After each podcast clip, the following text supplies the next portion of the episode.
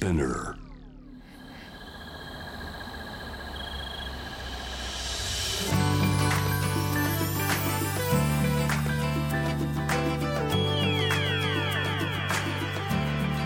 エネオス4 Hour Earth One by One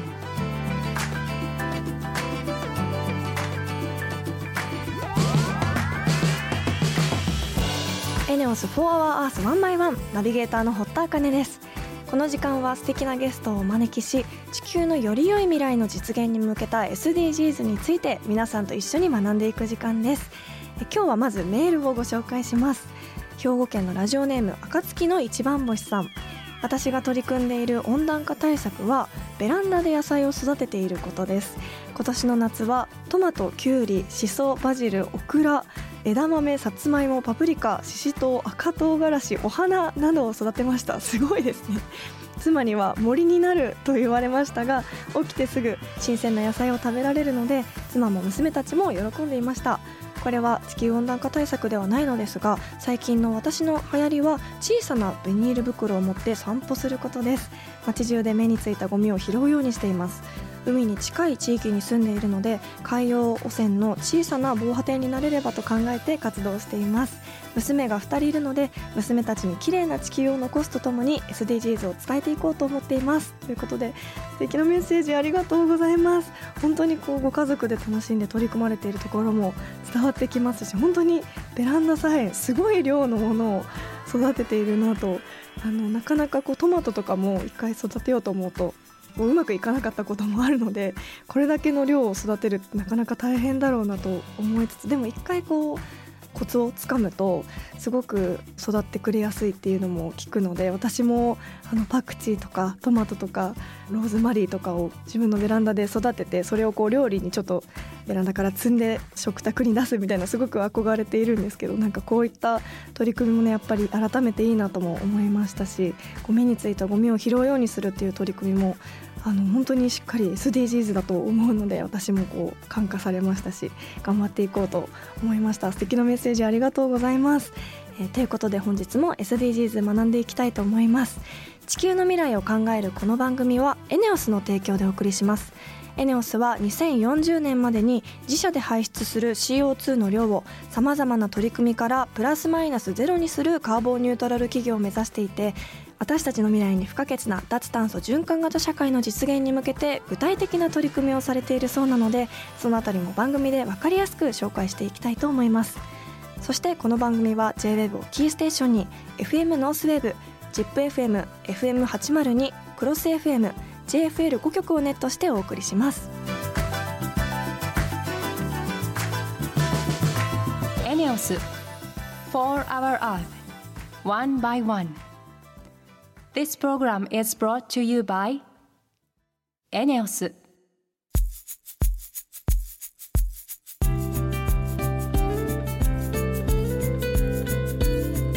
エネオス4 Hour Earth 1 by 1本日のトークテーマは目標5ジェンダー平等を実現しようです。今回は社会的投資がポイントです。一般的な投資との違いは何なんでしょうか？社会的とあえて主張している理由にも注目しながらこの後ゲストの方にお話を伺いたいと思います。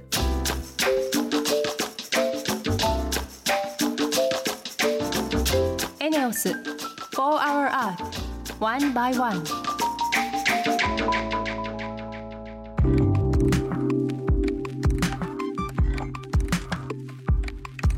田茜がナビゲートしているエネオス4 Hour Earth 1 by 1本日も素敵なゲストの方とリモートでつながっています。アルン合同会社代表河野聡子さんです。よろしくお願いします。よろしくお願いします。河野さん実はこの番組の最初のゲストで出てくださったんですよね。お久しぶりです。本当にお久しぶり。ありがとうございます。ありがとうございます。約はい。2年ぶりぐらいということではい。はい。あの時から SDGs 少しは成長したかなってそういった姿も見てもらいたいなって今日思っています。よろしくお願いしますではここで改めて簡単に河野さんのプロフィールをご紹介します。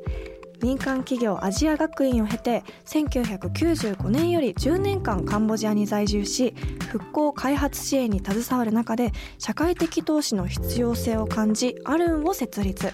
日本初のグローバルな社会的投資プラットフォームの構築を目指して活動されています。えー、ということでこの河野さんが行われている社会的投資っていう言葉が気になったんですけどあの金銭的な投資とはどう違うんでしょうか？社会に良い変化を起こすビジネスに投資をすることです。はい、おっしゃったように、あの一般的な投資は金銭的なリターンっていうのを、まあ、追い求めてきたと思うんですけれども、社会的投資はビジネスを通じて貧困とか雇用、環境などのまあ、問題を解決する、うん、そういう社会的なインパクトとそれからそのビジネスの成功による経済的なリターンの両方を追い求める新しい仕組みです。なるほど。あのいわゆる寄付と社会的投資っていうのはどう違うんですか？そうですね。寄付も社会にある問題を解決したり社会を良くすることに使われるんですけれども、お金の流れは寄付をする側から受ける側への一方通行。で一方投資はビジネスが成功した場合には経済的なリターンが生まれてでそのリターンが次の投資に回ったりあるいはお金の出し手に戻ったりという、まあ、循環していく可能性があるっていうところが違うかなと思います。なるほどあのそもそもなぜこの社会的投資を行おうと思ったんですか？きっかけはカンボジアなんですね。先ほどご紹介いただいたように私あの1995年から10年間ほどカンボジアに住んでいて、はい、国際協力の仕事をしていたんですけれども、その時に、まあ、現地の社会起業家に出会ったというのがきっかけです。はい。で私が最初に赴任した時のカンボジアっていうのはその前20年以上続いた内戦がようやく終わったばっかりでで戦争で家族を失った人もたくさんいてあの首都のプノンペンでも車よりも人力車やバイクの方が多い。舗装された道路もほとんどなくて信号もなくてこれから国を作っていこうっていう状況だったんですね。なのであの道路はもちろん病院や学校などのインフラもそれから法律や制度なんかも海外からの援助が頼りでで教育を受けた人はみんなあの国連や国際機関とか NGO で働いているっていう状況でした。で私も最初は日本の NGO や、えー、JICA の一員としてえーと、保健医療の分野でカンボジアを支援する活動をしていたんですね。援助を続けてもなかなかその貧困の問題が解決しないっていうことをこうひしひしと感じて、でそんな時に貧困問題をビジネスの力で解決しようっていうカンボジア人の起業家と出会いました。それが、まあ、この活動に興味を持つようになったきっかけです。うんつまりあのお金が回らないと結局意味がないっていうことなんですかね。そうですねお金が回るっていうことも大事ですし現地の人たちの意識や生活や行動が変わっていく、そういう変化を起こす力がビジネスにあるなというふうに思ったんですね。で、その一つの例を言うと、カンボジアの貧しい農民の人たちがエコロジカルな農法を学んで、で、組合を作るっていう活動があったんですけれども、その人たちが力を合わせて今度は農産物を売っていく、そういう販売するビジネスに取り組むようになったんです。で、それによって生活が変わる農民の人たちがどんどんこう生き生きとしていくのを見て、そういうソーシャルビジネスの力に大きな可能性を感じたんですね。で、そういうビジネスを応援する投資とも言えるので、社会的投資に取り組みたいなというふうに思いました。なるほど。あの、そういったカンボジアでいろんな経験を経て、そこからアルンを設立された河野さんなんですが、アルンでは今実際にどんな活動をされているんですか？はい。今はカンボジアだけではなくて、他のアジアの国でも行っているんですけども、現地の社会起業家を発掘して、投資とそれから起業家の伴走支援をする活動をしています。で具体的にはテーマを決めて起業家を募集してでビジネスコンペティションを行ってます。今年はジェンダーがテーマです。でビジネスコンペティションを行う資金とそれからコンペで優勝した企業に社会的投資を行う資金というのをクラウドファンディングで集めて皆さんに参加していただく形でみんなで応援していこうという仕組み作りをしています。えービジネスコンペティションの名前はどういったものなんですか？えっ、と CSI チャレンジクラウドソーシャルインベストメントチャレンジ CSI チャレンジというふうに言っています。CSI チャレンジその毎年テーマが決まっているっていうことなんですか？はい、そうですね。実はこれまであの SDGs というのをテーマにしてあのやってきたんですけれども、えっ、と例えば2年前はコロナ禍で特にあの影響を受けている女性や子供や難民を対象にしたビジネスというのをテーマにしたんですけれども、うん今年はさらにあのジェンダーというのをテーマに掲げています。うんこのジェンダー問題ってこう今世界ではどういった問題が起こっていると河野さん自身思いますか？ああそうですね。これはコロナ禍でジェンダーの問題、まあ、特に女性が大きな影響を受けてるっていうふうに言われているんですね。特に去年ぐらいから本当世界各地のいろいろなレポートが出るようになってきています。はいあの日本でもあの非正規雇用の女性の失業やシングルマザーの家庭の貧困とか、あるいは女性や女子の自殺者数が増加しているというようなことが言われていると思うんですけれども、途上国でも深刻な影響が出ていて、例えば家庭内暴力が平均で3割増加しているとか、それから雇用を失った女性の数が4500万人うんっていう数だったり、あるいはコロナで男性の平均失業率が3.5%に対して女性は4.5%であるとかやっぱり女性の方が高い失業率であるとか、あるいは学校に行けない教育機会を失った女子の数うん。が1100万人というふうに言われていて、へー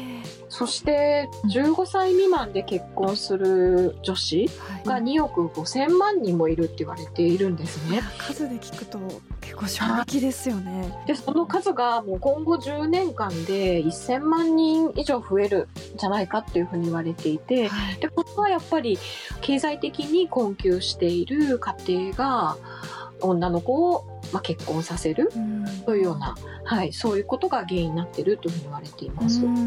うんやっぱ改めて聞いてるとこのジェンダーの不平等問題ってすごく深刻だなと思うんですけど一方であのジェンダーの不平等を解決するために立ち上がる社会起業家の方もいるっていうことなんですけどそれはどういった方法で、あの問題を解決しようとしているんでしょうか？はい、例えば今の家庭内暴力の話もあったようにやはり性暴力っていうのは非常に大きな問題ででそういったあの性暴力とか性犯罪を防止するためのトレーニングとかうん。研修っていうものを、あの事業として行っている起業家はい。があのいたり、それから女性、先ほどのその女子の課題の一つ、学校に行けないっていう課題の一つに、まあ生理の問題があって、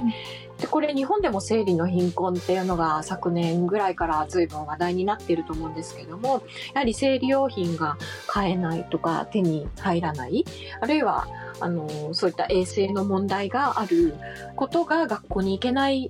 原因の一つにもなっていて、はい。でそういう課題を解決するために生理用品を入手しやすくしたりそれからその社会に合ったものを作っていくあるいは環境の負荷の少ないものを作っていくというような、うん。そういうあの事業を行っている企業家もいます。うん。や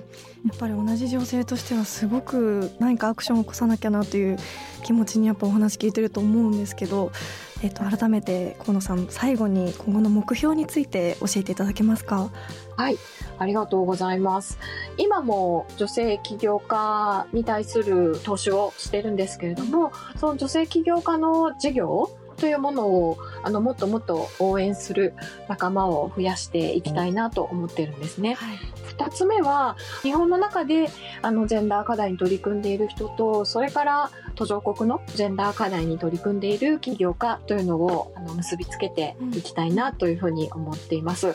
さらにクラウドファンディングを実施していますジェンダー平等実現に向け国を超えた連帯を社会起業家を寄付で応援というちょっと長めのタイトルなんですけれども、えっ、と、今月末まで10月31日までクラウドファンディングを実施しています。これにもたくさんの方が応援して参加してくださると嬉しいです。なんか本当にこう同じ女性としてもあのそういったことをこう聞くともっと自分もね何かアクションを起こすためにそういったクラウドファンディングとかこうすぐ調べてアクションに起こせることをされている方がいるとすごくありがたいですしなんかもっともっとお話聞きたかったんですけどお時間来てしまったということでまた3回目あの来ていただいてお話伺えればなと思います。はい、ありがとうございました。本日のゲストはアルン合同会社代表河野聡子さんでした。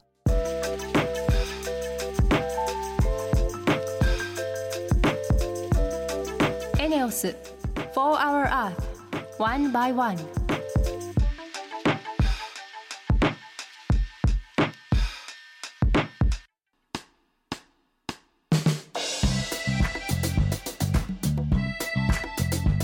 堀田茜がナビゲートするエネオス4 Hour Earth 1 by 1ここからはエネオス SDGs ステーションのお時間です。現在地球温暖化について深掘りしていますが今月は地球温暖化とも深い関わりがある再生可能エネルギーをテーマにしてお送りしています。今回 ENEOS グループで再生可能エネルギーに取り組まれているジャパンリニューアブルエナジー株式会社代表取締役社長竹内和弘さんにお話を伺います。竹内さんよろしくお願いします。よろしくお願いします。今週と来週2週にわたってお話を伺いたいんですが今週は再生可能エネルギーの中でも日本の再生可能エネルギーの現状について教えていただきたいと思いますよろしくお願いします、はい。まず最初にジャパンリニューアブルエナジーではどんなことをされているのか簡単に教えていただいてもよろしいでしょうか？はい。あのご紹介いただいたように、あの再生可能エネルギーっていうのをやってるんですけど、はい。具体的には太陽光とか風力とか、うん。バイオマス、バイオマスっていうのは木材ですけども、はい。を使ったあの火力発電所なんですけども、こういったあの自然エネルギーを活用した発電所を作って、はい。でそれをまあ運営してるっていう会社で、はい。会社自身は2012年にできまして、今年の8月に満10周年という10周年、はい。であの持ってるあの発電所ですけども全国で62箇所ああの建設中も含めてありまして、はい。発電の容量ですねキャパシティは90万キロワットっていう、まあ、あのイメージは湧かないと思うんですけどはい。原子力の発電所が1基約100万キロワットなんで、はい。まあ、それとまあ同じぐらい62箇所合わせるとあるということになってます。相当な規模ですよね。そんなジャパンリニューアブルエナジーが手掛ける再生可能エネルギー発電だけでもたくさんあるように思うんですけど再生可能エネルギーにおける日本の立ち位置って世界と比較すると実際どうなんでしょうか？まあ一言で言うとすごく遅れてるんですけども、うん。あの具体的には日本であの発電されてるまあ総発電があるんですけどその中で再生エネルギーが供給してるっていうのがうん全体の20%ぐらいなんですね。20%でその半分はだいぶ昔に作られたあの水力発電所なんではい。我々がやってる太陽光とか風力っていうのは残りの10%。おう。まあ、それに対してあのヨーロッパの方の食はまあ一番進んでるんですけども、はい30から40%ということで、うんうん。まあ、あの倍とか3倍とか、うん。まあ、そのぐらいの開きがあります。なるほど。確かにそういった数で見ると日本もまだまだ世界に負けてられず頑張ってほしいなっていうふうに毎回思うんですけども創業2012年ということで、はい。今年10周年はい。っていうことなんですが10年前と今で再生可能エネルギーを取り巻く環境ってどう変わりましたか？10年前2012年っていうのは東北大震災のまあ直後で、はい。まあ、福島原発の事故があって、うん。で原子力がまあほとんど動かなくなったと。で、まあ、電力も危機にあったんですけども、まあ、そういうことでまあ再生可能エネルギーをやっていかなきゃいけないという機運になって、うん。フィットフィットと我々言ってるんですけどもあの電力の買取制度っていうのを入れまして、はい。再生可能エネルギーの発電所が発電した電気っていうのは電力会社がえー無条件で一定価格でおー20年間にわたって買うというシステムができまして、比較的あのそのフィットが高いところでスタートしたもんですから、うん。あのいろんなところが入ってですねあのどんどんこう発電所があのでき始めたというのが10年前の状況ですけども。はいまあ、あのもともと高かったんで電気が高いっていうのは良くないっていうんでこの10年間だんだんその買取価格が下がってきまして、えーかなりまあ採算的にあの厳しい逆に言うと、まあ、コスト削減とかですね、えー、いろんな工夫をしないと、えー、成り立たなくなってきてます。うんうん、でまああのいわば何ですかね、まあ、素人でもできたところが、うん、まあ、プロの世界になってきたっていう感じですね。なるほどでもそれはやっぱいいことなんですかね？そうですね。日本でまあ電力料金が高いっていうのはやっぱり困る、ことですから、はい、あのいい傾向ではあると思います。うん、なるほど。あのここ最近再生可能エネルギーが増えてきていると思うんですけども日本ではどんな目標が掲げられているんでしょうか？えーと、去年あの出てきたんですけどもとりあえず2030年までに今の再生可能エネルギーの、まあ、電力の比率ですね、うん、これを今の20%から36から38%にするということで、まあ、あと8年ぐらいしかないんで非常にも意欲的な、はい、あの目標が出されましたけども、はい、まあ、その時点であの先ほど言ったヨーロッパの各国の目標っていうのは50%を超えてるんで、うん、まあ、なかなかあの追いつかないという感じではあります。うん。なぜ日本での再生可能エネルギーの導入ってなかなか進まないんでしょうか？今申し上げたようにあの震災の直後はまあ原発がなくなったんで、うん、再生可能エネルギーをまあ入れようという機運があったんですけども、はい、まあ一方であの最近もそうそういう傾向がありますけどもやはりまあ原発をですね、えー、孵化させたいという待望論が、まあ、あの政府の方にも産業界にもあって、はい、もう一つそう背中を押す力が弱いと。で、まあ、その原因なんですけどよくまあ再生可能エネルギーのまあ弱点で言われているのは高いと、うん、それは国民負担になって、まあ、それとそれから不安定だと。太陽光だと日中だけ、うん、あの風力は風が吹いている時だけということで、うん、まあ、そういうことがあるんで、うん、思い切って入れられないというようなあの論調があります。なるほど、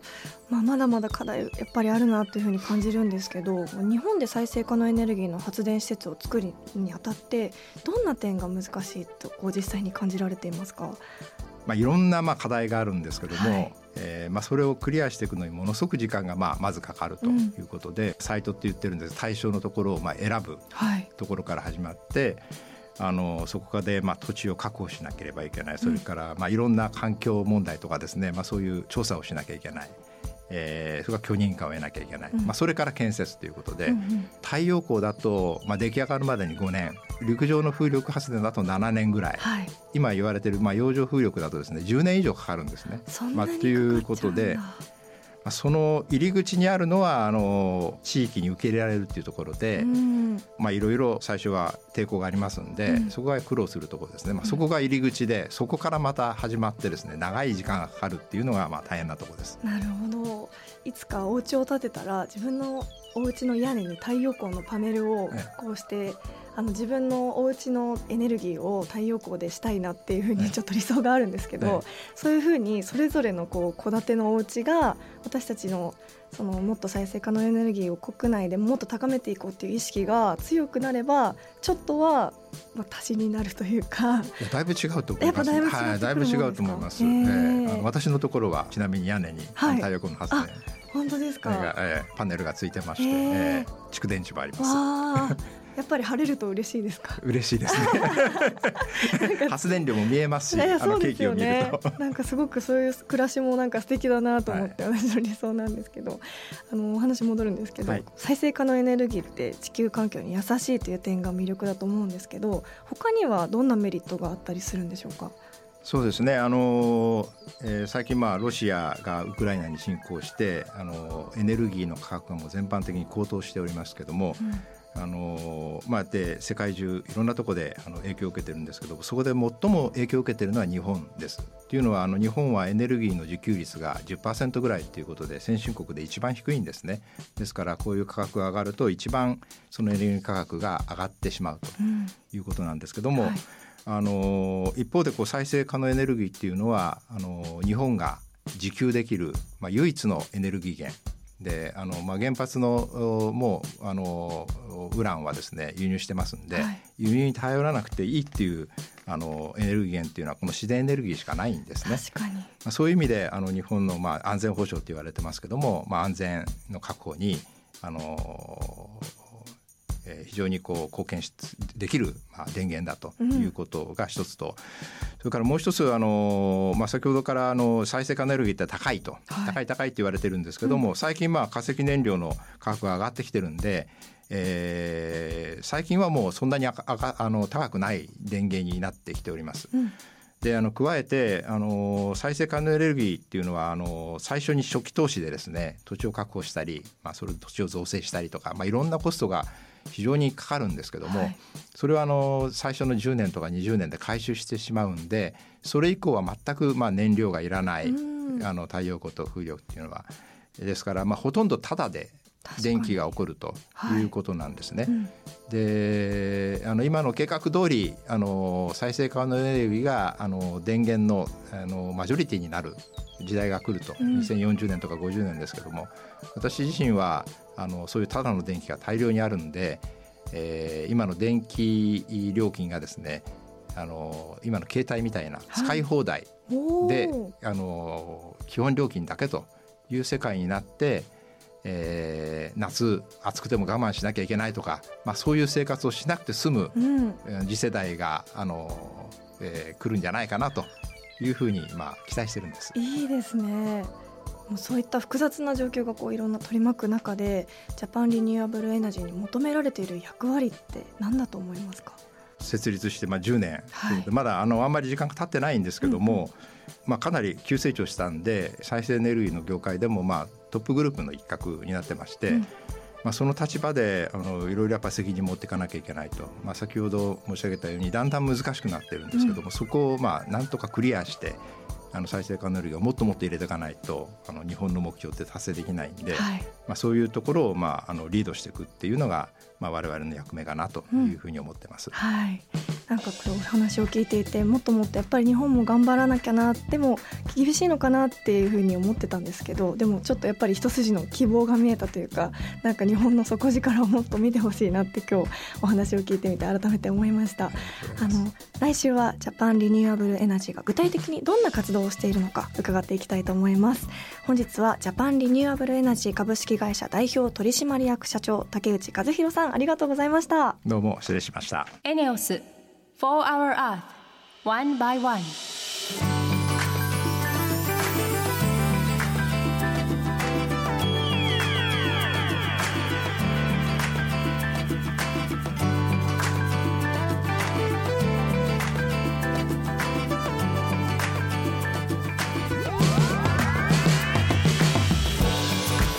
For Our Earth One by One そろそろエンディングのお時間です。ここで私からお仕事の活動報告です。3月にも放送された際にもお知らせしたんですが私が主演を務めるドラマ「恋と友情の間で」のリナバージョンが来週25日月曜日いよいよ地上波で放送がスタートします。えー、以前は CS での放送だったり FOD での配信だったんですが地上波放送ということでよりたくさんの方に見ていただく機会ができて本当に嬉しいです。あの私が演じるリナバージョンは全部で5話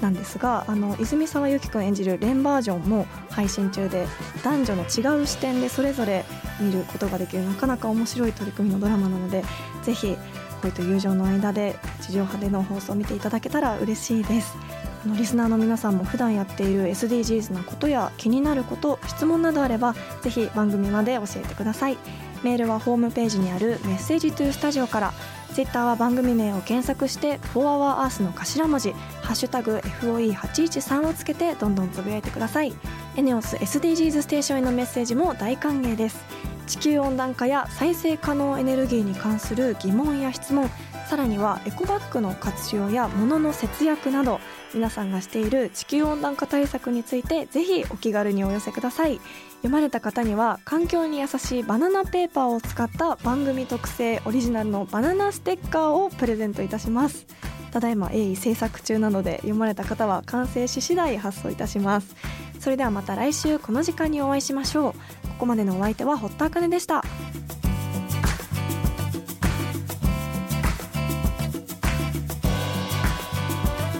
エネオス4 Hour Earth One by One This program was brought to you by ENEOS